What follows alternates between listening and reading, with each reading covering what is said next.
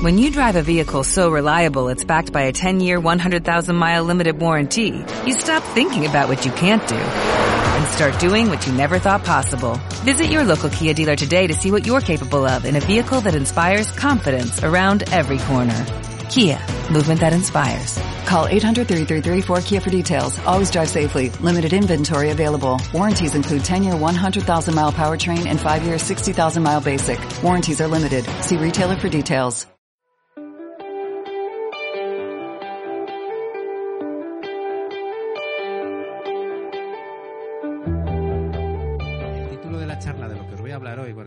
Eh, se titula El arte de morir. ¿eh?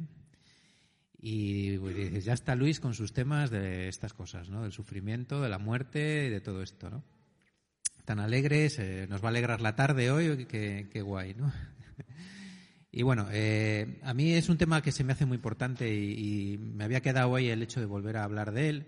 Había hablado hace poco Ana Belén, porque acordaros que en la Pascua Ana Belén habló de, de este tema el Viernes Santo y lo, habló muy bien y posiblemente muchas de las cosas que, que ella dijo los, las voy a repetir yo. Eh, pero bueno, quería yo profundizar un poco y sobre todo no hablar de una manera espiritual del tema, no quería eh, espiritualizar mucho el tema ni, ni, hablar de una manera, no sé cómo deciros, eh, muy teológica. Lo que quería era un poco que nos acercásemos a, ese acontecimiento y, cómo, cómo, nos relacionamos con él y cómo nos acompaña a lo largo de la vida. ¿no? Es un poco lo que yo os quería hacer meditar. Yo quiero, hacer, quiero haceros meditar, quiero haceros pensar hoy, ¿no? Un poco. Y nada, eh, os voy a hablar de esto, del arte de morir, ¿eh? este nombre tan taurino que le he puesto yo a la charla, ¿eh? el arte. Bueno, Josué nos habló también hace unos meses, no sé si os acordaréis, de, la importancia de la escatología, ¿no? Nos habló de la importancia de estos temas, eh, no olvidarlos, ¿no? Recordarlos frecuentemente, porque eh, eso ayuda al ser humano y ayuda al cristiano a, a vivir, ¿no? El, el, el, pensar y el meditar sobre los sobre lo que es un poco el, el, destino último del ser humano, ¿no? Sobre lo que nos va a pasar, el momento del cambio y sobre el final de nuestra vida y qué hay más allá, ¿no? Y es un tema importante. Yo cuando lo habló él lo vi así que era muy importante y ya entonces pensé que había que hablar de ello. Mirad, hay una lectura eh, en Eclesiastes 3 que dice, hay un momento para todo y un tiempo para cada cosa bajo el sol un tiempo para nacer y un tiempo para morir, un tiempo para plantar y un tiempo para arrancar lo plantado. Esto que hace ya miles de años ya está, parece que estaba claro, que había un tiempo para cada cosa y que todo tenía su momento, eh, se ha perdido, nos lo han robado. ¿eh? El tiempo este de morir nos lo han robado, ya no lo tenemos. Los que estamos aquí, las generaciones que estamos aquí, nos lo han birlado, nos lo han robado. ¿eh? Ya nos lo han arrebatado de alguna manera y, esto, pues, no siempre fue así. ¿eh? Hasta el siglo, hasta principios del siglo XX, eh, la muerte era otra cosa ¿eh? de lo que ahora mismo posiblemente todos tengamos en la cabeza. La muerte era una cosa que era familiar, era cercana, era pública y era aceptada por todo el mundo. ¿Por qué era familiar? Pues, pues porque normalmente todo el mundo en sus casas había visto morirse un montón de gente. La gente tenía una esperanza de vida de 50 años, como mucho, como muchísimo, y habías visto morirte a varios hermanos, habías visto morirte a veces a tu madre en un eh, dando a luz a un hermano, habías visto morirse a, muchísima gente a tu alrededor, y era una cosa que se vivía eh, totalmente pues con frecuencia y, que, era, que, era, una cosa constante, una constante. Eh, la gente se moría de cosas, de cosas que ahora mismo no, no nos entraría en la cabeza. ¿eh? Acordaros de la película de, ¿verdad, Silvia? Mujercitas. ¿eh? ¿Eh? Beth, Beth se muere, se muere de escarlatina, que la escarlatina hoy día es una amidalitis. Es una amidalitis, que habremos tenido en nuestra vida un montón de ellas. Ya nos habríamos muerto aquí varias veces, casi todos. O sea, y pero en aquella época las infecciones, las guerras, las pestes, eh, la gente estaba familiarizada con la muerte, era una cosa que estaba ahí. Era cercana porque normalmente cuando alguien fallecía, pues se velaba a la gente en casa. Al, al fallecido se le tenía en casa y, y era una cosa que, que, veías, que no estaba oculta, que, que, los niños sabían que estaba ahí y que, que se compartía. Era pública porque normalmente era un, era un acontecimiento social. Cuando el otro día hablaba yo de, también del poema que de John Donne, ¿por quién doblan las campanas? ¿no? Doblan por ti, ¿no?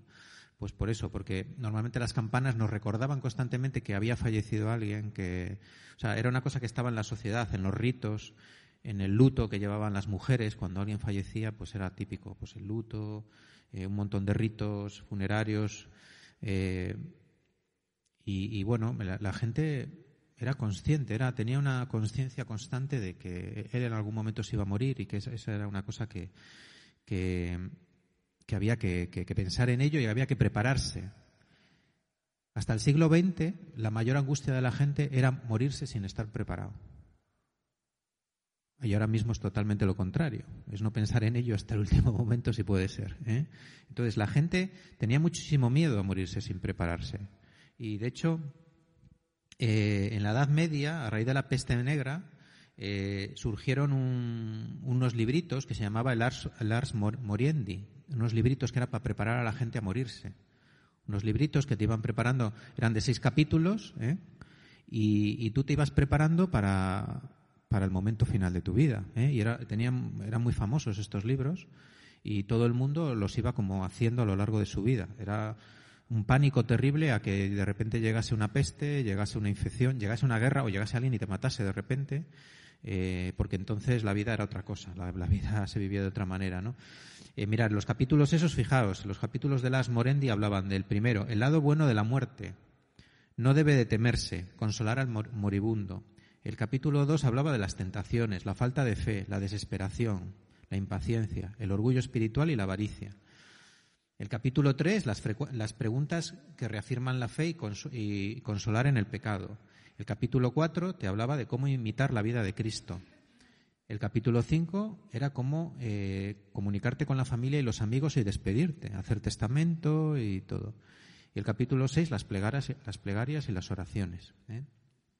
Y la muerte también era aceptada por todo esto, ¿no? Porque era una cosa que iba a pasarte porque lo estabas viendo que, iba a llegar, que estaba llegando a todos los que tenías alrededor y era aceptada. Es que la, la gente se muere y ya está. La gente se le moría a un familiar y seguía adelante. No había esos traumas que hay ahora, esas depresiones, esos ir al psicólogo y no salir de ahí, de esos agujeros, ¿no?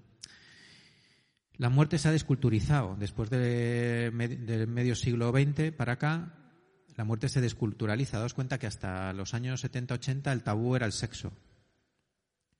Y de repente, después de, o sea, de repente el sexo dejó de ser tabú y lo que empezó a ser tabú fue la muerte. La muerte de repente se ha ocultado totalmente. Más de lo que podemos creer. ¿eh? Mirad, cuando he ido yo al congreso, hace poco, un congreso que fui a Palma de Mallorca de cuidados paliativos, había, fue a darnos una, una de las ponencias la de una chica que era filóloga en la Universidad de Navarra. Y estuvo que ahora en un congreso de médicos hablando una filóloga. Bueno, pues es que hizo un, venía a presentar un, un estudio que había hecho de la ley de eutanasia que se ha hecho en España. Y decía que de 160 veces que se habla de la muerte la ley de eutanasia, solamente cuatro veces se dice, se habla de la muerte. Todo lo demás son eufemismos, cuando ya llega el final, cuando ya la, cuando ya la vida se acaba, cuando no sé qué, porque ni siquiera en una ley de eutanasia son capaces de pronunciar la palabra muerte.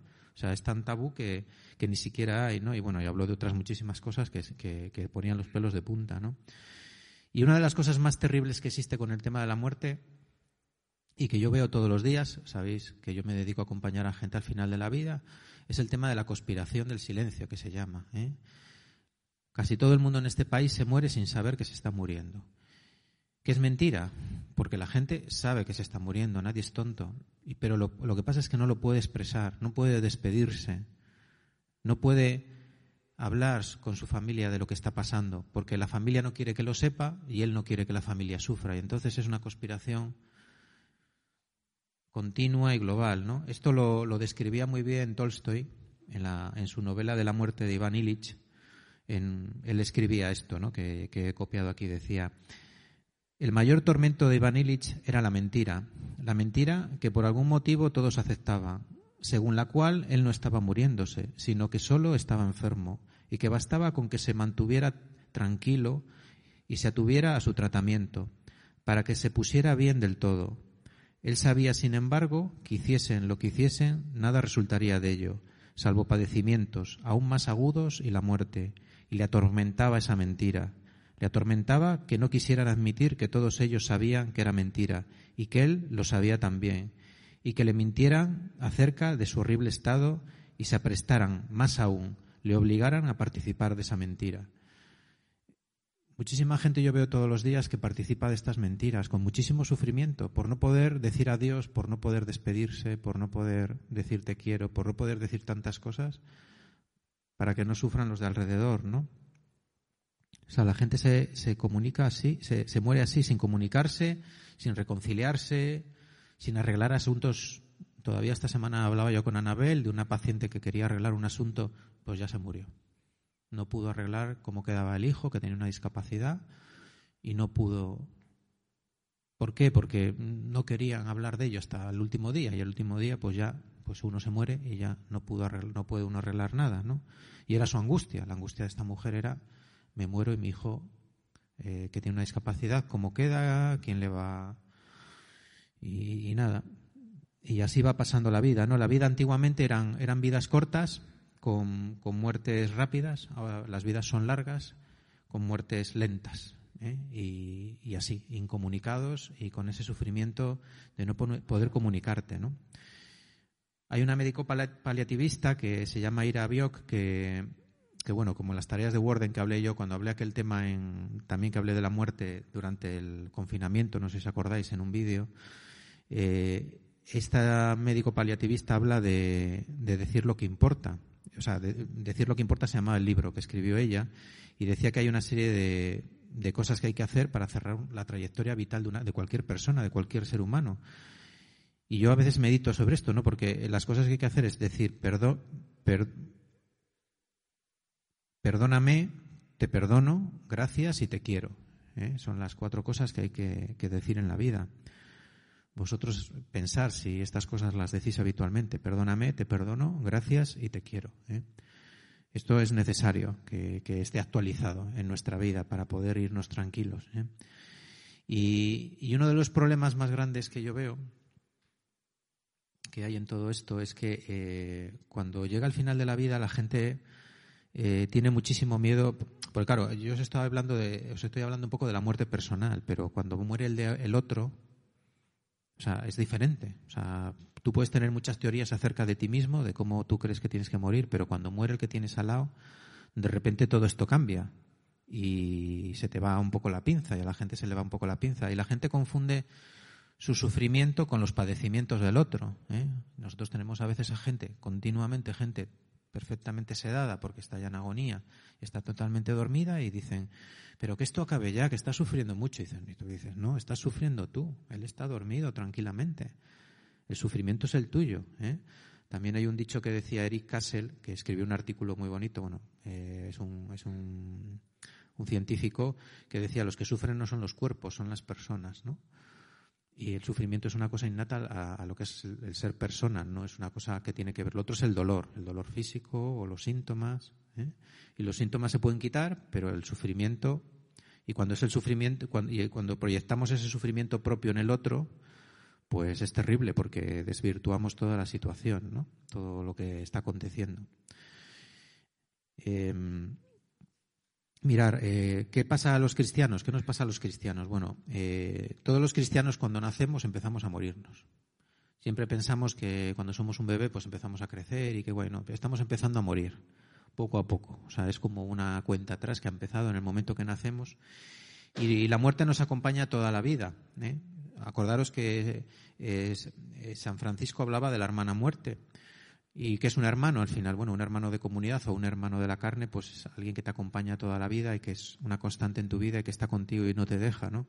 Pues la hermana muerte debería ser para nosotros eso, alguien que, una constante en nuestra vida, alguien que nos acompaña, incluso con la que dialogamos, que está ahí presente, con la que podemos mantener un, diálogo, ¿no? Sin miedo y que la podemos incluso entablar una amistad, ¿no? Eso es lo que San Francisco hacía. Eh, la muerte hay que hacerla cotidiana familiar. Hay que hacerla conocida y presente. ¿eh? Y siempre que tiene que haber cosas en nosotros que están muriendo.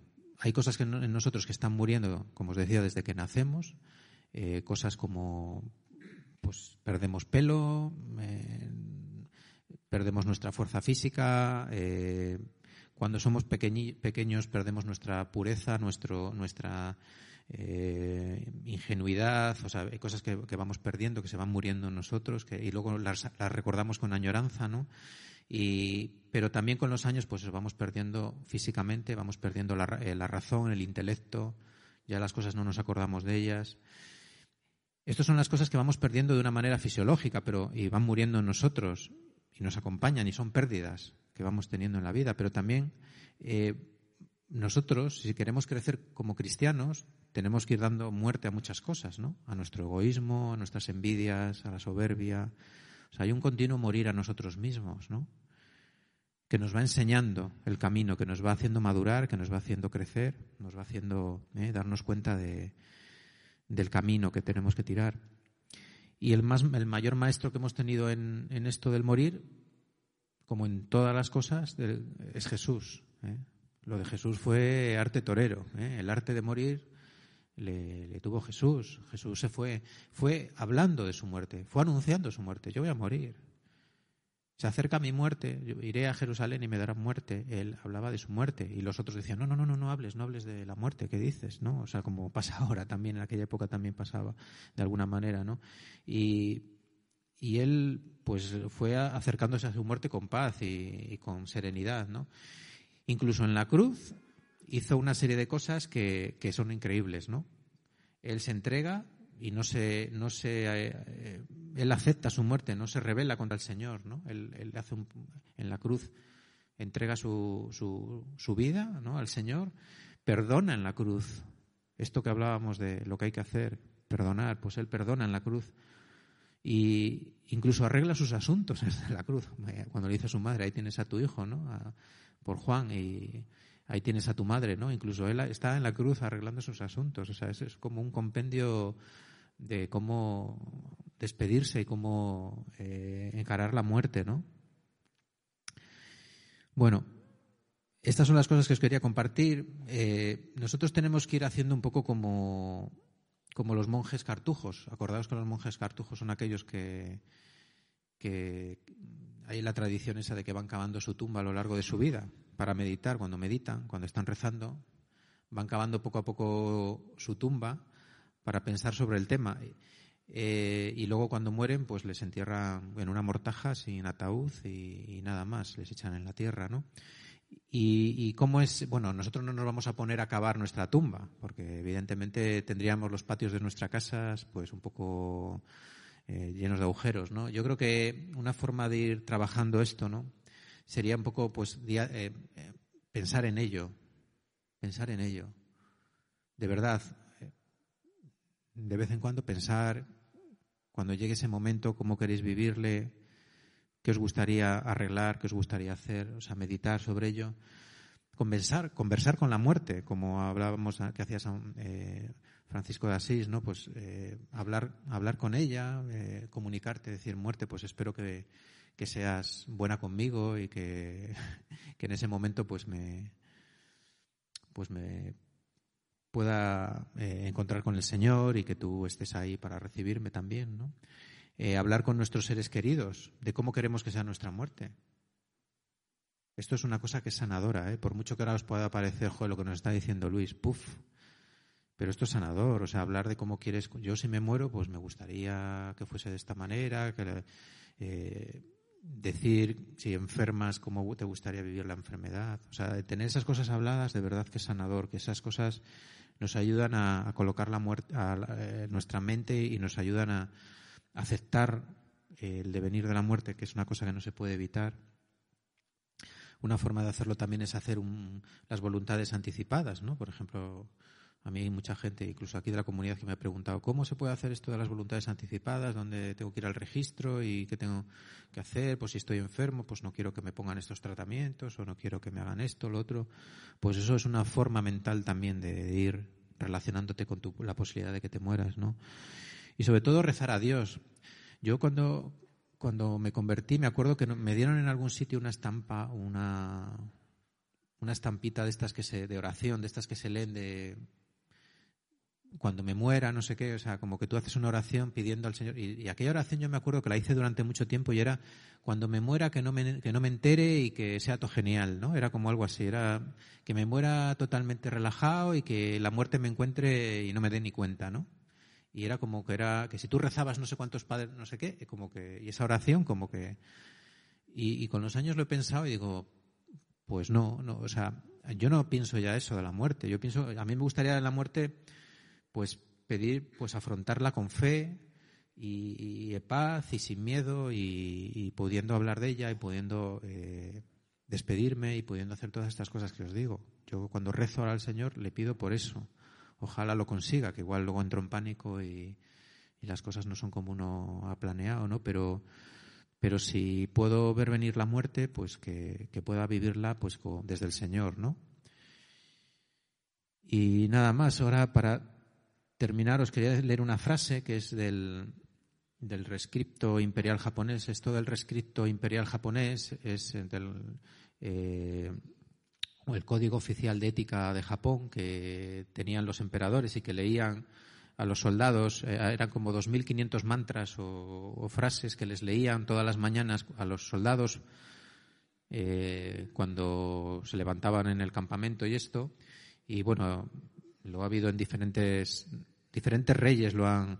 Este también, esta frase realmente, yo la, la primera vez que la escuché la, la, escribía este Robert, Robert Jordan, el, el, escritor de La Rueda del Tiempo, de un, novelista de ciencia ficción muy famoso, y, pero que se ve que este otro también lo había leído, pero esto es de, del código estético japonés, ¿no? que dice, el deber es pesado como una montaña, la muerte más liviana que una pluma. Y nada más. Que podamos meditar sobre esto y, espero que, que os sirva en la meditación esta de la muerte.